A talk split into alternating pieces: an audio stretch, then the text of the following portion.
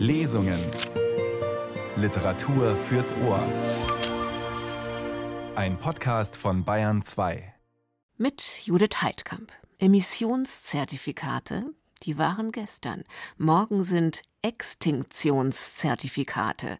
Für alle, die leider, leider eine Tierart ausrotten müssen.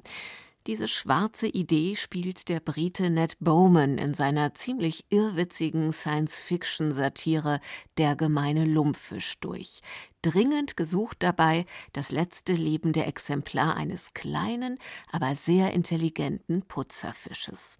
Den ganzen Roman um Artenschutz und Greenwashing gibt's jetzt als 13-teiligen Podcast, ARD Audiothek und auf allen Plattformen, gelesen vom Stimmwunder Stefan Kaminski. Sehr böse und sehr unterhaltsam und leider auch ziemlich überzeugend. Und heute, hier in den Radiotexten am Sonntag, Autor Ned Bowman im Gespräch.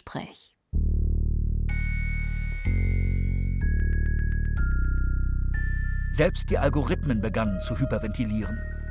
Als Halliard aus seiner Wohnung in Kopenhagen stürmte, um seinen sehr frühen Flug nach Stockholm, dann einen Hochgeschwindigkeitszug nach Sundsvall und anschließend einen Senkrechtstarter zu Varuna zu nehmen, war der Preis für ein einziges Auslöschungszertifikat von 38.432 Euro auf 287.057 Euro gestiegen.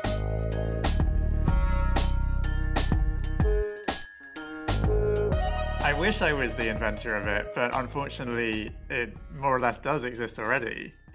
Ich wünschte, ich hätte das erfunden, aber leider ist fast jedes Detail beim System der Ausrottungszertifikate im Buch nur eine kleine Übertreibung echter Klimafinanzinstrumente.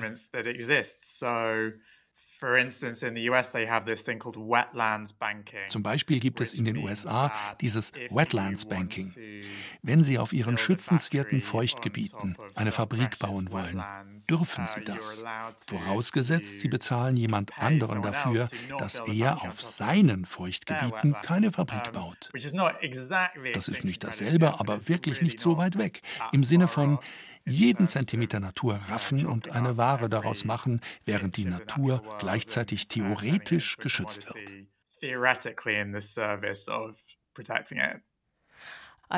Ich dachte, dass Sie vor allem die Emissionszertifikate weiterdrehen mit Ihren Ausrottungszertifikaten. Well, yeah, a lot of the details are drawn from the carbon credit system as well. So ja, eine Menge Details sind vom CO2-Zertifikatesystem genommen.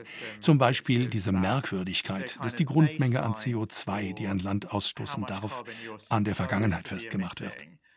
Viele Länder der früheren Sowjetunion hatten wegen ihrer umweltbelastenden Industrien sehr große Grundmengen. Aber weil ihre Wirtschaft ja nach dem Fall der Mauer zusammengebrochen war, hatten sie tatsächlich viel weniger Emissionen. Sie bekamen also deutlich mehr Zertifikate, als sie brauchten. Zertifikate waren billig. Dieses Detail zum Beispiel habe ich ausgeliehen für die Ausrottungszertifikate. Die Reaktionen auf den Finanzmärkten, die haben Sie also auch in der Wirklichkeit gefunden. Wissen Sie, das System mit den Emissionszertifikaten war gut gemeint, aber es war ein Experiment. Und die Leute werden immer Wege finden für Missbrauch und Unterlaufen und Umgehen und einfach drauf herumtrampeln, wenn es um solche gut gemeinten Experimente geht, die das Problem ziemlich kreativ angehen. Aber eben gegen die besten Köpfe des westlichen Kapitalismus you know, going up against the best minds in uh, Western capitalism. Und genau das zeigen Sie dann ja auch im Roman. Für die, die den Podcast noch nicht gehört haben oder die das Buch noch nicht kennen, könnten Sie kurz erklären, welche Idee hinter diesen Extinktions- oder Ausrottungszertifikaten steckt. Well, so the idea is that a few years from now, the very last giant panda goes extinct ja, die Idee ist, dass ein paar Jahre weiter als wir jetzt sind, der allerletzte große Panda ausstirbt.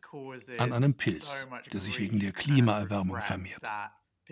Und das erzeugt so viel Kummer und Bedauern, dass die Menschen nie wieder das Aussterben einer Art zulassen wollen.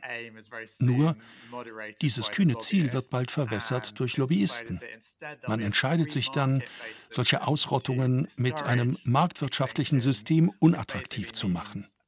Wenn du eine Art auslöschen willst, im Rahmen deiner Umwelt- oder Entwicklungs- oder Industrieaktivitäten, dann musst du ein Zertifikat dafür kaufen, quasi einen Gutschein eintauschen. Und die Vorstellung wäre, dass der Preis dieser Zertifikate steigt und steigt, uh, bis Ausrottungen einfach unbezahlbar sind. Aber tatsächlich gibt es natürlich alle möglichen Tricks. Und die Preise für die Zertifikate starten sehr niedrig. Und man kann locker so viele Tiere ausrotten, wie man will, jetzt aber völlig legal, durch diesen Gesetzesrahmen. Und alle Lobbyisten und Industriellen haben Spaß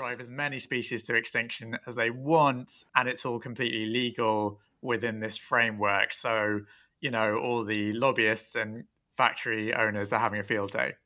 Und über die Definition von ausgestorben kann man dann ja auch noch streiten. Also dann werden alle Biobanken mit dem Genmaterial aller verschwundenen Arten durch einen Bioterroranschlag zerstört. Wo findet der Storyteller und Autor Matt Bowman all diese Ideen? Well, I mean, the idea for extension credits came partly from this sort of stunt by an environmental group a few years ago called Cheat Neutral. Die Idee für die Extinktionszertifikate habe ich zum Teil von der satirischen Aktion einer Umweltgruppe vor ein paar Jahren, die Cheat Neutral hießen. Die ging so, wenn man verheiratet war, aber untreu sein wollte, dann konnte man bei denen ein Zertifikat erwerben, auf dem jemand anderes versprach, nicht untreu zu sein. So würde die eigene Untreue neutral bleiben. Die Idee dabei war natürlich, sich über die Emissionszertifikate lustig zu machen. Und das blieb bei mir hängen. Und ich wollte dazu die Komplexität und Flüchtigkeit echter Finanzprodukte. Der Terroranschlag auf die Biobanken ist einfach der Mechanismus, der den Preis der Zertifikate radikal verändert, was wiederum ein Desaster ist für einen der Protagonisten, ihn ins Gefängnis und überhaupt eine Menge ins Rollen bringt.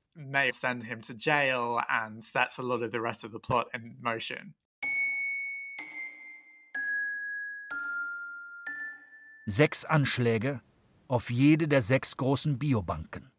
Lausanne, Spitzbergen, Kapstadt, Mexiko-Stadt, Taizhou und Yokohama. In jeder Biobank hatte ein Computerwurm die Kontrolle übernommen. Zunächst verbreitete der Wurm die Falschmeldung einer chemischen Gefahrenquelle, um das gesamte Personal aus den Kühlräumen zu locken. Dann verriegelte er die Türen, schaltete die Gefrierschränke aus und das Heizsystem der Einrichtung ein, bis sich die Gefrierschränke in Öfen verwandelten. In Lausanne und Kapstadt, wo das Personal der Biobank innerhalb weniger Stunden die Kontrolle wiedererlangte, endete der Angriff an dieser Stelle. In Spitzbergen und Yokohama, wo sie die Kontrolle nicht wiedererlangten, und in Taizhou und Mexiko-Stadt, wo sie sie wiedererlangten, dann aber erneut verloren, ging der Angriff in eine zweite Phase über.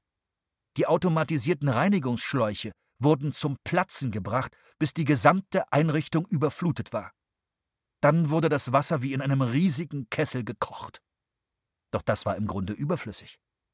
Später stellte sich heraus, dass in Lausanne und Kapstadt allein durch die überhitzte Luft die Zerstörung fast genauso gründlich war.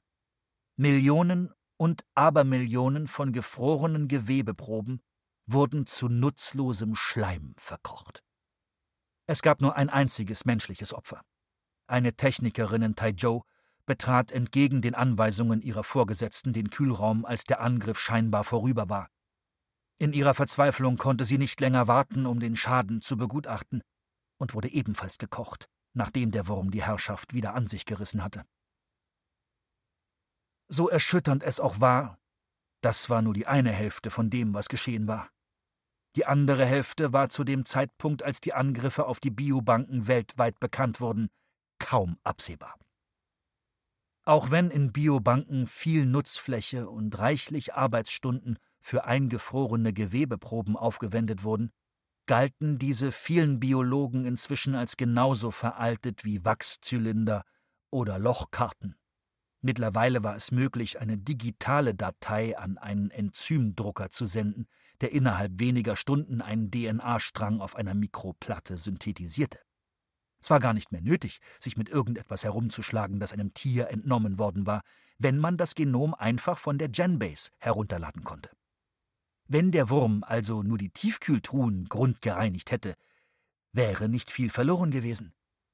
Die Biobanken hätten immer noch alle Vorteile der multimodalen Konservierung zur Verfügung gehabt. DNA-Sequenzen, Konnektomscans des Gehirns, MRI-Scans des Körpers und so weiter. Und obwohl die Biobanken die Verwalter, die Bibliothekare dieser Daten waren, wurden die Daten natürlich nicht physisch in den Biobanken gespeichert. Diese lagen auf Cloud-Servern über den ganzen Planeten verteilt. Der Wurm griff auch diese an. Er hackte sich gleichzeitig in tausende verschiedene Cloud-Server ein und löschte jede Datei, die jemals von den Biobanken hochgeladen worden war. Experten sagten später, dass dies eigentlich nicht hätte möglich sein dürfen. Sie sprachen voller Ehrfurcht darüber, wie Wissenschaftler, die mit einem Verstoß gegen die grundlegenden Gesetze der Physik konfrontiert werden. Aber der Wurm war unglaublich arglistig und anpassungsfähig und vollbrachte dieses dunkle Wunder. Mit einer solchen Technologie könnten ganze Nationen niedergeschlagen und Kriege gewonnen werden. Doch hier wurde sie eingesetzt, um Videos des Barkudia-Skinks zu löschen. Und nicht nur des Barkudia-Skinks, auch der Samtente, des Hainan-Schopfgibbons, des Engelshais, der Westpipistrelle, der Steinberg-Feengarnele, der keuschen Kuckuckshummel, des marmorierten Geckos, des Langschwanz-Laubtyrannen, des wulstlippigen Wüstenkerpflings, des Rotohrschlüpfers, des Weißbrustbrillenvogels, der Kosumel-Spottdrossel, des Korallen-Fingerlaubfroschs, der Sempoaltepec-Hirschmaus, der knackenden Flussperlmuschel, des Papaloapan-Döbels, der Dromedarnajade, der wehrhaften Teichmuschel und von etwa 19.000 anderen Arten, die seit ihrer Ausrottung in freier Wildbahn in Biobanken konserviert wurden. Alles futsch. In einigen Fällen war das nicht tragisch. Der Wurm hatte zum Beispiel alles gelöscht, was in den Biobanken über den großen Panda vorhanden war, physisch wie digital. Aber dadurch wurden Pandas längst nicht aus den Geschichtsbüchern gelöscht. Jahrzehnte vor ihrem vorübergehenden Aussterben waren sie so gründlich dokumentiert und erfasst worden wie kein zweites Lebewesen auf Erden. Abgesehen davon rannten mittlerweile sogar geklonte Pandas in der Gegend herum. Nehmen wir jedoch Gulella varinyangus, eine winzige Landschneckenart, die nur im Norden Ghanas vorkam. Gulella varinyangus wurde entdeckt, als Biologen versuchten, die Population einer anderen, sehr ähnlichen Schnecke Gulella atevana, im Auftrag eines Unternehmens zu zählen, das beabsichtigte, eine Solarzellenanlage direkt über ihrem Habitat zu errichten. Mit anderen Worten, Gulella varinyangus wurde einzig und allein im Zusammenhang mit ihrem sicheren Aussterben untersucht und dem damit verbundenen Verwaltungsaufwand. Es gab keine Naturdokus über Varinyangus, keine wissenschaftlichen Abhandlungen, keine eingelegten Exemplare in Museen, keine Sportmaskottchen mit ihrem Abbild, keine Plüschtiere, keine Volksmärchen, in denen sie ein anderes Tier überlistet oder selbst von ihm überlistet wird.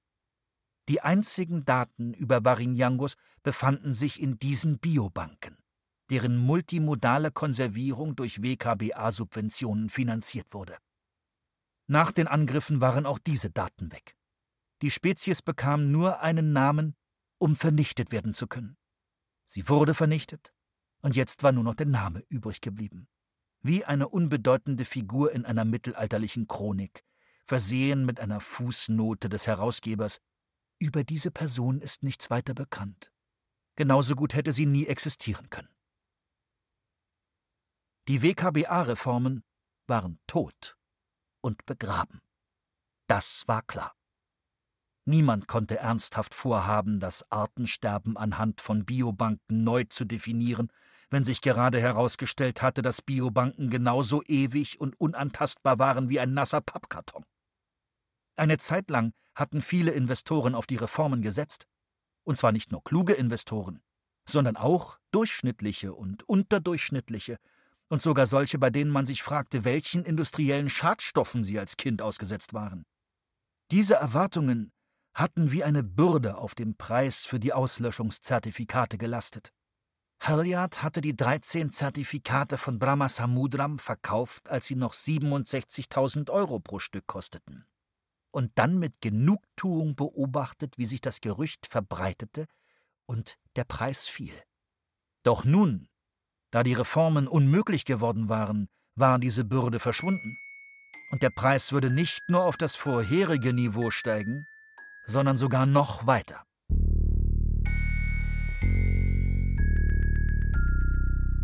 Wie kommt denn der gemeine Lumpfisch da hinein, der Venomous Lumpsucker? Der ist doch keine Erfindung. Well, lumpsuckers are real, but the venomous lumpsucker is an invention. Lumpfische sind echt, aber der Venomous Lumpsucker ist eine Erfindung, wenn auch sehr nah an den wirklichen Lumpfischen. Und ich brauchte ihn, weil ich ein Scharnier wollte zur Jagd auf eine vom Aussterben bedrohte Tierart, ohne dass man weiß, ob es noch lebende Exemplare gibt oder nicht. Also entschied ich mich für einen Lumpfisch, Lumpsucker auf Englisch. Und giftig musste er sein, weil es wichtig für den Plot wird, dass der Fisch in der Lage wäre, einen Menschen umzubringen. important for other parts of the plot that it's possible for this fish to be able to kill a human being. Also, da sind intelligente Fische in ihrem Buch und intelligente Pilze und mehr oder weniger intelligente Menschen und natürlich auch künstliche Intelligenz. Ohne jetzt was zu verraten, wer ist denn am Ende der Schlauste? Wer gewinnt? I'm very bullish on AI, so obviously there was plenty of intelligence before us. Ich bin sehr optimistisch bei künstlicher also Intelligenz. Offensichtlich war da eine Menge Intelligenz vor uns, Primaten, Fische, Vögel. Und im Großen und Ganzen werden Menschen vielleicht nur eine Fußnote sein. In the history of intelligence. I mean, I suppose it will always be Wobei ich denke, immer wichtig sein wird, dass wir die KI erfunden haben. Und ich hoffe, dass die KI uns deshalb einen Platz im Herzen bewahrt. Aber ich weiß nicht, ob wir in einer Million Jahre noch so wichtig sind. Einer der Protagonisten, Mark Halliard, der sieht in Tieren vor allem schmackhaftes Essen. Und die andere Protagonistin, Karin, die empfindet ein Bedürfnis nach Rache für all die Tierarten, die schon ausgerottet sind. Wie ist es mit Ihnen, Ned Bowman? I mean, I'm more on the side of Karen Rasaint, the other protagonist who does feel deeply about animals and is full of ich denke, ich bin mehr auf Karens Seite. Sie empfindet tiefe Gefühle Tieren gegenüber, Bewunderung, aber auch Schuld und Angst. Ein Grund für mich, dieses Buch zu schreiben und es um diese Protagonisten herum zu strukturieren, mit ihren sehr verschiedenen Blickwinkeln, ist, dass ich selbst noch keine klare Haltung dazu habe. For what we, the human race, have done to animals, you know, if every man, woman, and child were put to death for it, that wouldn't be enough punishment for the damage we've done. And Karin Ressin sagt an einer Stelle so etwa, angesichts all dessen, was die menschliche Rasse Tieren angetan hat, wenn alle existierenden menschlichen Vertreter umkommen würden, wäre das eigentlich noch immer nicht genug Strafe für den Schaden, den wir angerichtet haben. Manchmal empfinde ich das auch so. Animals do some nice things for us, and insofar as they do nice things for us, it's worth keeping them around. But und an anderen Tagen bin ich näher bei Halliard, der eine viel pragmatischere, utilitaristische und menschenzentrierte Sichtweise hat, die ungefähr so geht. Tiere machen schöne Dinge für uns.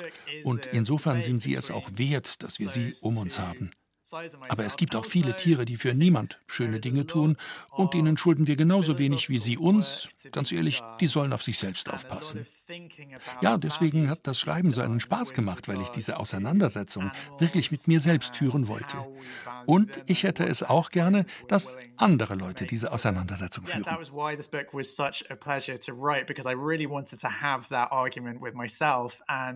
I would really like other people to be having that argument as well. Hm. Dann verstehe ich jetzt, warum Sie den Fisch ins uh, Zentrum stellen und nicht den süßen großen Panda. Denn in gewisser Weise ist es eben schwerer, den Fisch zu verteidigen als den süßen Panda, oder? Yeah, yeah, it's absolutely critical that the species we're talking about is not one where you can go and give it a big hug or whatever, because that just makes it way too easy. I deliberately made this fish Oh ja, es ist absolut entscheidend, dass es nicht um ein Tier geht, das man schön knuddeln kann.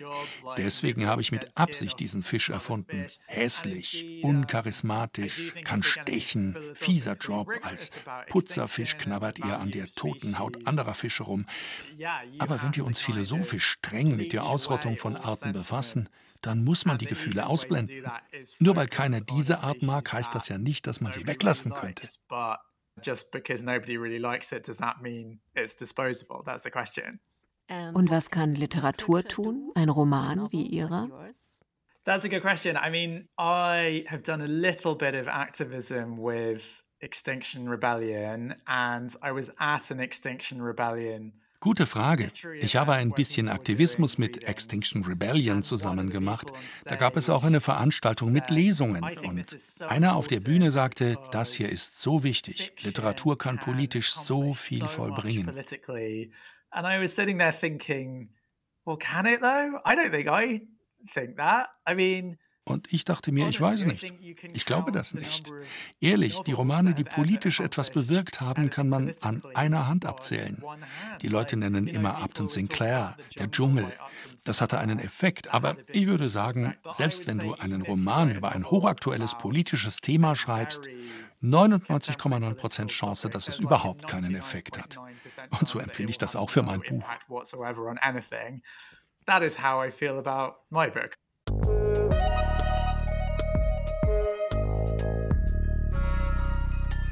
Ein Gespräch mit Ned Bowman, dem Autor von Der gemeine Lumpfisch. Eine Satire um eine rasante Suche um einen kleinen Fisch in einem Europa einer nahen Zukunft, in der alle von Artenschutz und Umweltschutz reden. Aber eben reden. Zum Beispiel in diesem Naturschutzgebiet. Hier ist See 7, sagte Stepanek, als der Jeep parkte. Hydrologisch gesehen ist er genau wie der botnische Meerbusen. Sehr tief, mit Riffen und allem drum und dran. Und äh, bei der Erstbesiedlung brachten wir zur Unterstützung der anderen Fische auch gemeine Lumpfische mit. Halliard blickte auf den See hinaus. Sollte das seine Rettung sein? Wollen Sie einen Blick drauf werfen? fragte Stepanek Rüssin. Warum? sagte Rüssin. Vom Ufer aus sehe ich doch sowieso keine Fische. Ja, natürlich, aber ich wollte Sie persönlich herbringen, weil ich gerne Ihre professionelle Meinung über den See hören möchte. In letzter Zeit hat er ökologisch gesehen nicht mit voller Leistung gearbeitet, aber wir hoffen, dass wir bald alles in Ordnung gebracht haben. Vielleicht könnten Sie uns eine Vorstellung davon geben, wie viel Arbeit vor uns liegt. Dann brauchen Sie Meeresökologen mit einem Koffer voller Instrumente. Ich untersuche Intelligenz bei Tieren. Sicher. Ja, wir hatten doch einige wirklich großartige Meeresökologen hier, aber es war schwierig, sie zu halten. Wir stehen mit allen, die uns verlassen haben, in Kontakt, um sie zurückzubringen, aber bis dahin. Ich brauche keine Fakten, nur einen ersten Eindruck. Roussin warf Halliard einen Blick zu, der bedeutete, muss ich das wirklich tun? Und er sah sie entschuldigend an. Sie öffnete die Tür des Jeeps, stieg aus und bahnte sich ihren Weg durch das Sumpfgras in Richtung Seeufer. Als er mit Stepanek allein war, fragte Halliard, könnten diese Fässer irgendwelche rechtlichen Probleme mit sich bringen? Er hoffte insgeheim, die Antwort würde Ja lauten. Estland machte Führungskräfte von Unternehmen für Umweltverbrechen persönlich haftbar. Und wenn auch Stepanek eine Gefängnisstrafe drohte, wäre das sehr beruhigend. Nein, nein, nein, ganz und gar nicht, sagte Stepanek unbekümmert. Unsere Vereinbarung mit der Regierung sieht bestimmte Ausnahmeregelungen vor. Sie wissen schon, damit wir flexibel agieren können. Wir haben alles im Voraus mit unseren Anwälten geklärt. Abgesehen davon, wissen Sie, woher die stammen? Die Fabrik in Ljudinowa stellt anwuchsverhindernde Harze für. Haben Sie schon von der Energiegewinnung durch umgekehrte Elektrodialyse gehört? Sehr vielversprechende grüne Technologie. Also sehr umweltfreundlich. Das Problem ist, dass es nicht mehr viele Orte gibt, wohin Sie dieses Zeug bringen können. Und es ist nicht mehr annähernd so einfach, es nach Afrika zu verschiffen, wie es noch vor fünf oder zehn Jahren war. Deshalb zahlen sie uns einen fantastischen Preis. Es war damals die richtige Entscheidung, auch wenn nicht alle darüber glücklich waren. Ehrlich gesagt dachte ich, dass es nur vorübergehend sein würde, bis Zymo D die Sache für uns bereinigen kann. Das japanische Biotech-Unternehmen Zymo D hatte ein gentechnisch verändertes Torfmoos entwickelt, das selbst die übelsten Industrieschadstoffe verdauen konnte und nur harmlosen Kompost hinterließ, der weggesaugt werden musste. Seit Halliard sich erinnern konnte, hieß es, man sei etwa ein Jahr von der Markteinführung entfernt. Doch Gerüchten zufolge hatte einer ihrer Wissenschaftler während einer Konferenz am Ende einer langen Karaoke-Nacht zugegeben, dass sie mit ihren Forschungen in einer Sackgasse steckten und keine Ahnung hatten, ob ihr Versprechen überhaupt eingelöst werden könnte. Nein, das eigentliche Problem ist, fuhr Stepanek fort, dass es in diesen Seen eine Reihe von Arten gibt. Naja, Sie wissen schon, damals, als die Zertifikate bei 40 lagen. Er wackelte mit den Händen wie ein lässiger Jongleur, dem es nichts ausmacht, ein paar Bälle fallen zu lassen. Aber mit Zertifikaten von 400? Halliard nickte. Zymode würde den Preisanstieg zweifellos feiern. Denn die Sanierung von Lebensräumen würde plötzlich wieder ein dringendes Thema werden. Es könnte ihn sogar noch eine weitere Investitionsrunde vor der nächsten Hiobsbotschaft bescheren. Jedes Todesurteil heute würde durch eine Begnadigung an anderer Stelle ausgeglichen. Ressin erschien an der offenen Tür des Jeeps. Das ging aber schnell, sagte Halliard. Der See ist tot, sagte Ressin. Wie bitte? Sagte Stepanek. Was immer in diesen Fässern ist, muss ins Wasser gesickert sein. Der See ist vergiftet. Da drin lebt nichts mehr. Keine Fische, keine Insekten, nicht einmal Plankton. Also definitiv keine Lumpfische? fragte Halliard. Rassin ignorierte ihn und wandte sich an Stepanek. Sie meinten, dass der See ökologisch gesehen nicht mit voller Leistung gearbeitet hat sagte sie in einem Ton, der die Ohren versenkte, so wie die Luft hier die Nase. Er ist giftig. Er stinkt nach Chemikalien. Nichts kann hier überleben. Das sieht jedes Kind. Stepanek zuckte mit den Schultern. Wie gesagt, ich bin eher für die IT zuständig.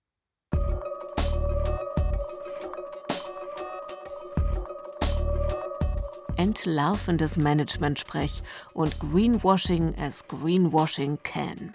Stefan Kaminski war die Stimme von Ned Bowmans Roman Der gemeine Lumpfisch. Hier in den Radiotexten am Sonntag gab es ein Gespräch mit dem Autor und die ganze irrwitzige und ziemlich böse Satire, Regie Kirsten Böttcher, die läuft auf den Abendplätzen der Radiotexte immer dienstags und donnerstags um 21 Uhr hier auf Bayern 2 und es gibt sie auch als Podcast, zum Beispiel in der ARD Audiothek. 13 Folgen kann man direkt runterladen. Mit freundlicher Genehmigung des Liebeskind Verlags. Dort ist der Roman in der Übersetzung von Marion Hertle erschienen. Danke fürs Mitkommen in diese Zukunft, die hoffentlich so nicht eintritt. Noch könnte man das verhindern.